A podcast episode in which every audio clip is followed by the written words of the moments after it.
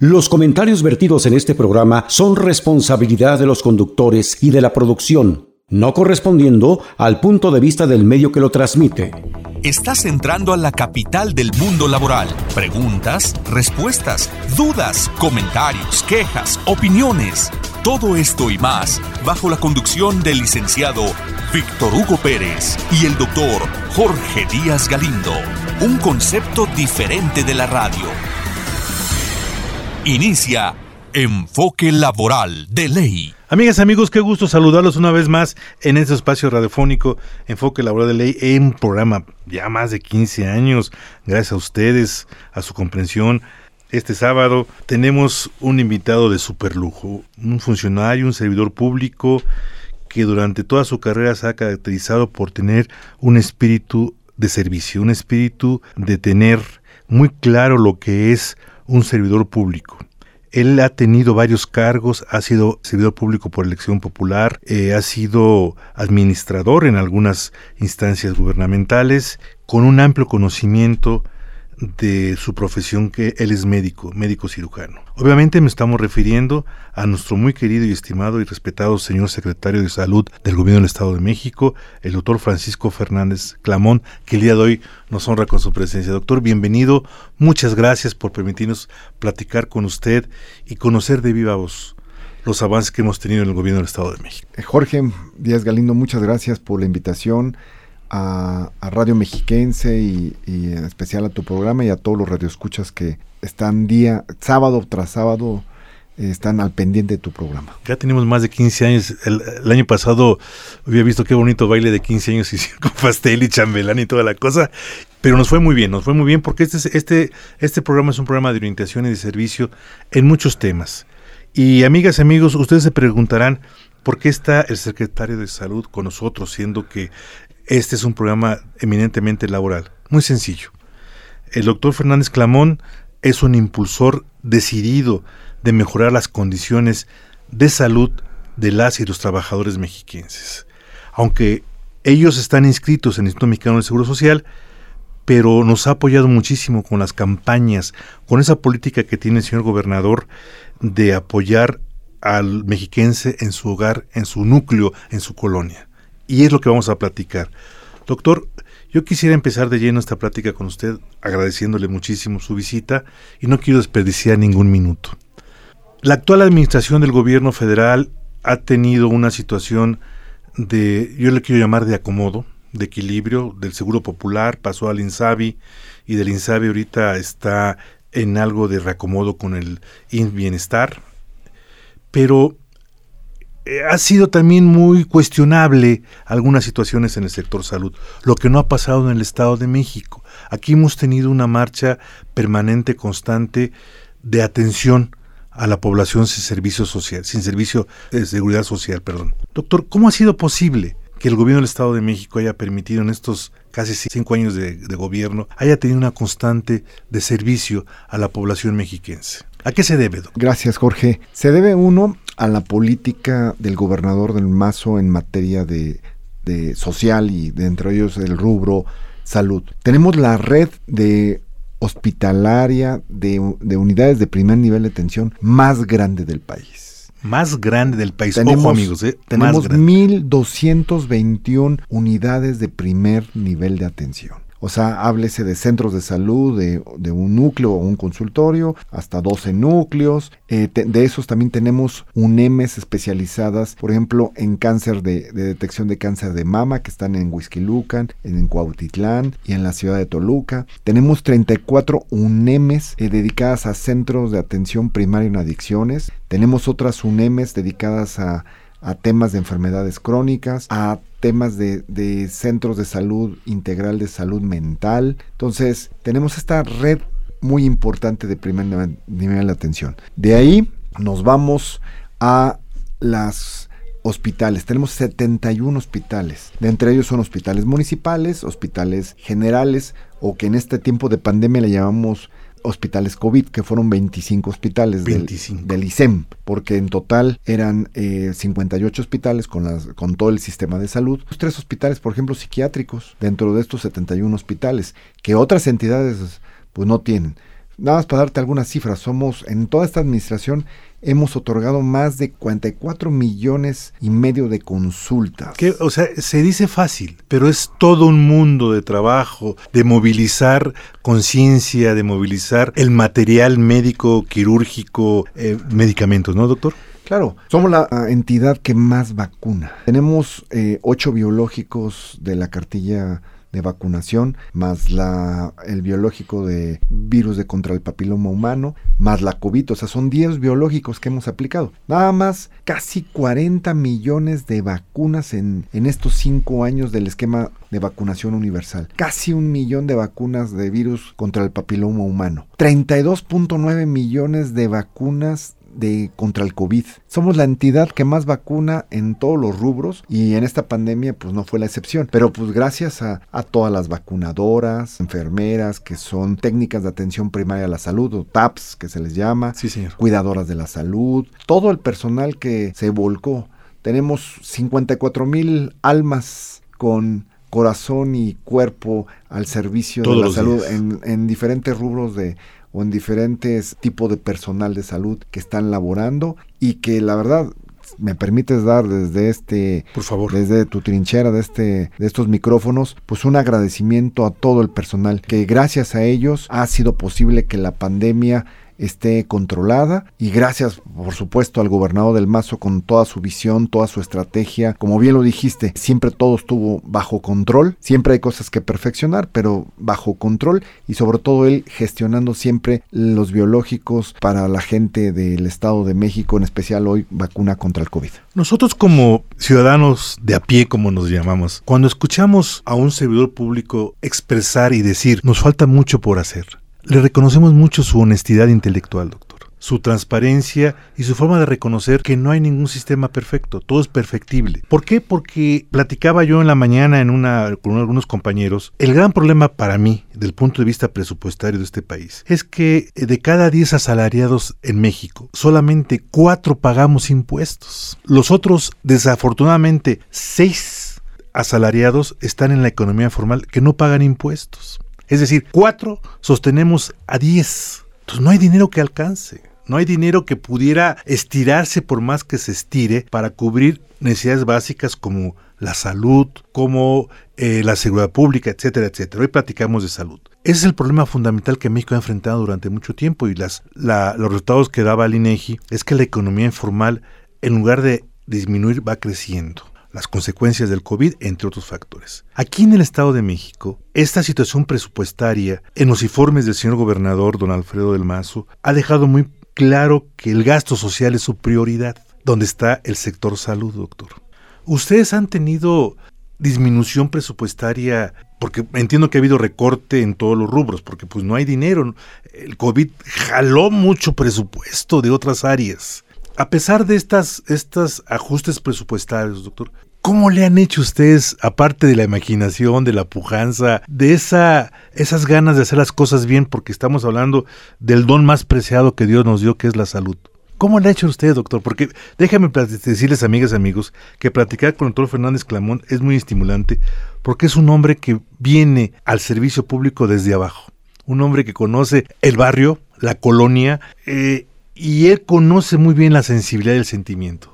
¿Cómo lo han hecho ustedes, doctor, con esa situación presupuestaria para que haya estos logros, los más importantes del país, amigos y amigas, los más importantes del país? Así se los pongo, ¿eh? No, lo, principalmente pues la guía, la visión y, la operación por parte del gobernador del Mazo con el gobernador del Estado y con algo que ha hecho excelentemente bien tener una relación institucional con el gobierno de la República a través de INSABI, el Instituto Nacional de Salud para el Bienestar, que a partir de enero 20, a 2020 se inscribe eh, o se suscribe el convenio de colaboración al desaparecer el, el, extinto Seguro Popular. Entonces, donde el INSABI, pues hoy las plazas que son federales, pues envía los, los recursos para la el pago de las nóminas, el pago de la plantilla del personal, eh, también los medicamentos e insumos de curación y equipos de protección personal. Esto obviamente ha, ha tenido altas y bajas porque, como bien dices, el INSABI va, pues se va formando, hay cosas que perfeccionar. Yo sé que, por ejemplo, en algunos lugares hemos tenido eh, no los abastos óptimos de medicamentos o insumos de curación, equipos de protección personal, pero es una gestión continua del gobernador, del Mazo y dándole seguimiento a tu servidor para que puedan llegar estas claves a través de las plataformas federales y que ellos hagan las compras consolidadas para que puedan llegar a las unidades médicas. Bien decías, eh, este es un, esto ha sido un factor y también la buena relación con todas las instancias federales, ¿no?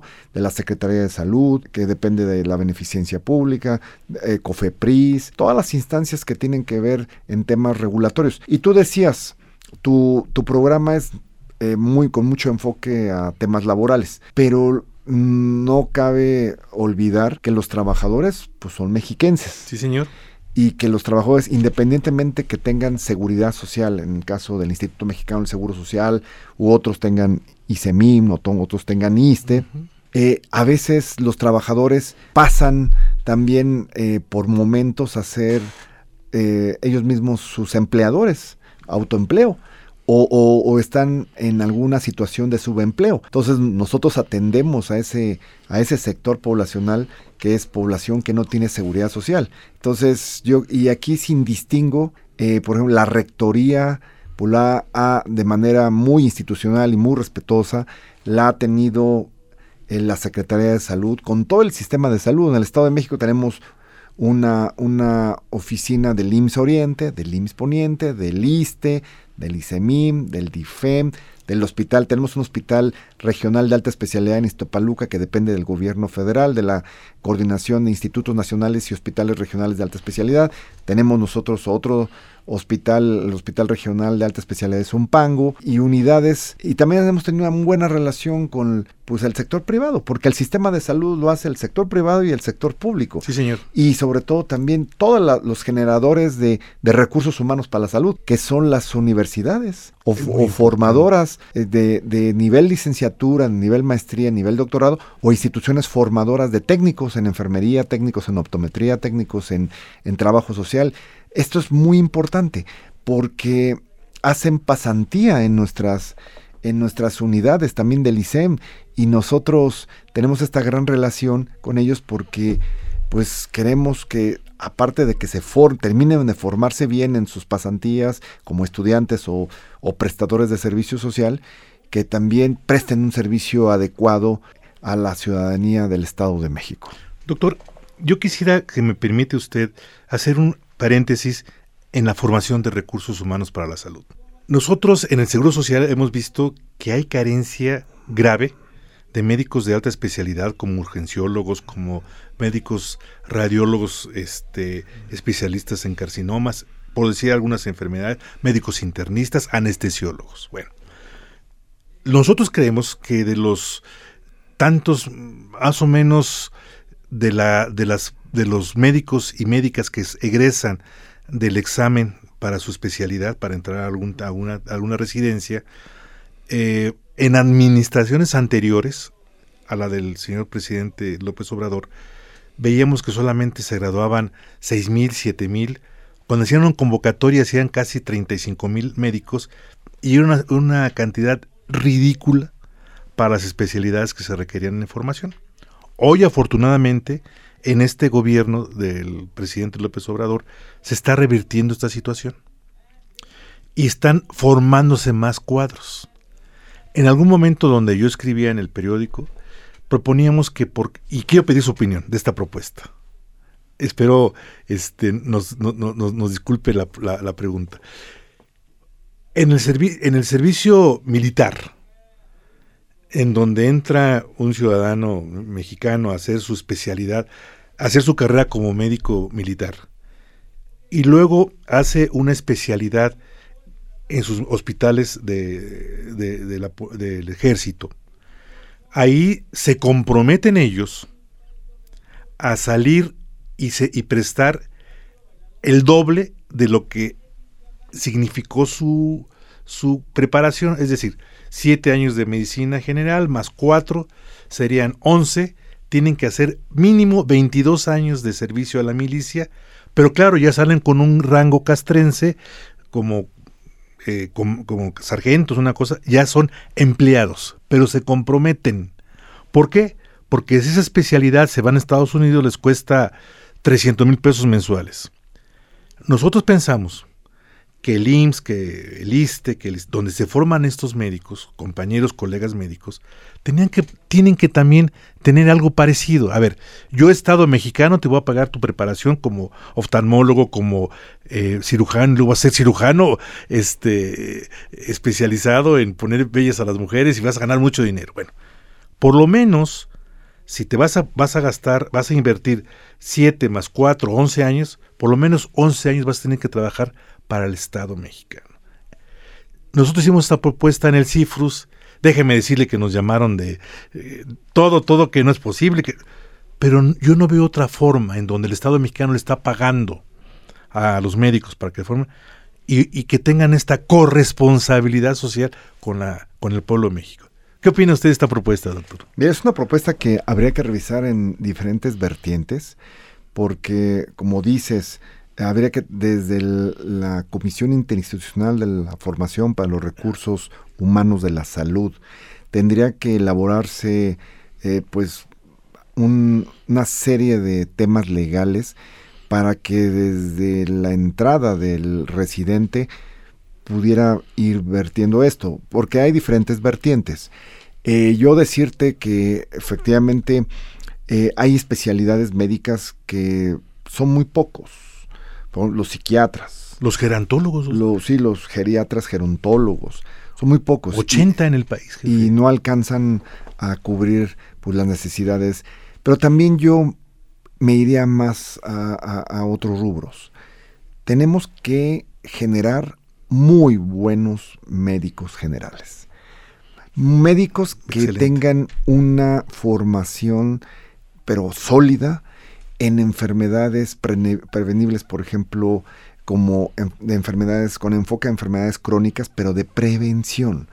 Porque, Jorge, yo te digo, la medicina más barata es la preventiva. Si tenemos un médico general que tiene a su población derechohabiente saludable, en otros países les pagan más. Ah, mire qué interesante. Les pagan más en otros países por tener a su población saludable, no por dar más consultas o más referencias a hospitales de segundo nivel o a tercer nivel.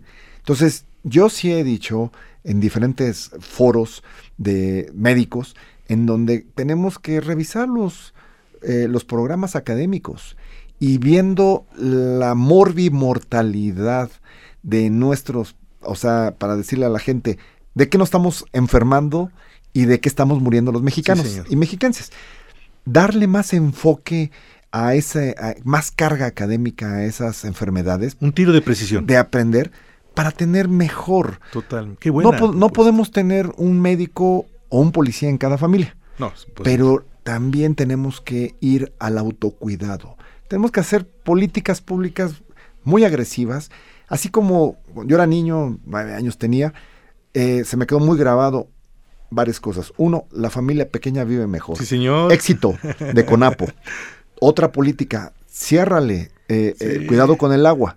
O sea, hoy tú ves niños y te dicen, oye, no tires el agua, no lo desperdicies, porque es una política ya. Entonces, hoy la política debe ser comer sano, hacer ejercicio, menos bebidas calóricas, no consumo de sustancias psicoactivas, o sea, hablo de drogas, hablo de bebidas alcohólicas, de tabaco, o sea, que haya ese, ese, ese conocimiento y ese autocuidado, más la carga académica en los médicos generales para que llegue menos población a enfermarse y saturarnos los hospitales de segundo nivel por complicaciones, porque no solamente es la diabetes, es ya tengo retinopatía, o sea, una enfermedad oftálmica o enfermedad renal o otras complicaciones.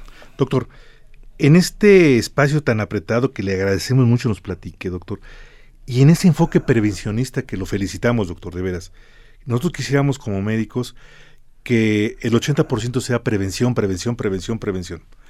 Qué bueno, doctor, y lo felicito de veras. No le estoy haciendo la vara porque realmente pues no tengo por qué. Pero me da mucho gusto platicar con una persona que por fin le cae el 20, que es mejor prevenir que curar. A ver, sabemos que el ISEM lleva mastografía y lleva también eh, servicios médicos gratuitos a las comunidades más, más, más apartadas, doctor. Sí. Platíquenos de eso, por favor. Mira, tenemos nosotros en, en nuestras unidades fijas o hospitales 12, 12 mastógrafos. 12. Hacíamos 10.000 mastografías. eh, 10,000. En, en- sí, en el lapso casi de un año. Sí, señor. Pero no es suficiente. Las poblaciones a veces alejadas del sur no pueden llegar a la ciudad de Toluca. O las poblaciones de, de alguna comunidad de los volcanes no podían ir todas a Meca Meca. Entonces, el gobernador del Mazo diseñó una estrategia de jornadas comunitarias por tu salud para que acercáramos unidades móviles de mastografía, mastógrafos, eh, trailers con equipamiento de mastógrafo. Antes carísimos, ¿no, doctor? Sí, plo- emplomados, están, tienen certificaciones por COFEPRIS, que es la Comisión Federal de Protección de Riesgos Sanitarios, manejados por gente especializada, y que le estamos haciendo mastografías. Vamos a hacer más de 100 mil mastografías de hace dos semanas que el gobernador eh, comenzó este proyecto al 31 de diciembre. Y, y vamos a ir municipio por municipio. ¿Sabes lo que cuesta una mastografía en la calle? Mínimo 800 pesos hasta 4 mil pesos.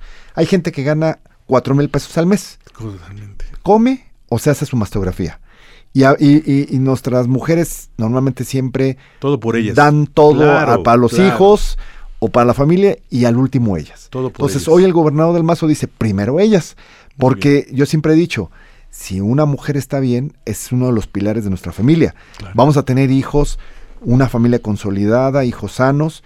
Y entonces en este llevamos jornadas también donde hay detecciones de pruebas de VIH, pruebas de sífilis, de hepatitis C, porque es prevención, y sobre todo a las mujeres embarazadas para inhibir la transmisión vertical o el contagio al producto, al bebé pruebas de glucosa, de lípidos, eh, detecciones de, presión arterial, eh, de planificación familiar, eh, orientaciones nutricionales, temas de salud bucal o dental. O sea, es, un, es un cúmulo de servicios, servicios de salud mental y servicios de contra las adicciones. Doctor, amigas y amigos, déjenme compartir con ustedes una experiencia. Como decimos en mi barrio, tengo la piel chinita, porque estoy muy emocionado de veras de poder platicar con un servidor público que tiene lo que muchas gentes no tienen, sentido común. Sentido común, porque él conoce la necesidad de, de- de la- de las personas. Doctor, desafortunadamente nos cayó la guillotina del tiempo. La semana que entra lo emplazamos, doctor, para que sigamos platicando en estos temas. Y le Con pido, por favor, gusto. si es tan amable, darnos un mensaje final de este primer espacio con miras al informe del señor gobernador eh, Quinto. eh, su- eh, ¿cómo, ¿Cómo lo ve usted, doctor? Yo le diría a la gente, aprovechemos hoy los servicios de las jornadas comunitarias por tu salud, acudamos mujeres mayores de 40 años, vayamos a hacer nuestra mastografía totalmente gratuita por parte del gobierno del estado, del gobernador del Mazo, en su municipio. Revisen sus calendarios ahí con las autoridades locales y sobre todo, prevenir es salud y la medicina más barata es la preventiva. Doctor, muy agradecido, muy agradecido, perdón, muy emocionado con esta información. Amigas, recuerden ustedes que el cáncer detectado a tiempo es curable al 100%. Nosotros nos pedimos, amigas y amigos, agradeciéndole a nuestro hermano, a Fernando Sánchez y a Pepe Lu, que el día de hoy están manejando, manejando magistralmente este espacio radiofónico. Nos despedimos con la frase que es nuestra ley desde hace muchos años. El que no vive para servir, no sirve para vivir. Aquí tenemos un ejemplo de gente que vive para servir. Se lo digo de veras con mucho reconocimiento, doctor, y esperamos que toda su experiencia, todo el espíritu servicial sea tomado mucho en adelante para poder llevar beneficio a la sociedad mexiquense. Agradecemos a nuestros eh, productores ejecutivos, Marco Antonio Ley y Roberto Pérez Luna, que en paz descanse. Yo me despido diciéndoles como siempre, amigas y amigos, dibujen una sonrisa en su rostro, déjenla ahí, seguramente Dios nos va a permitir escucharnos en ocho días.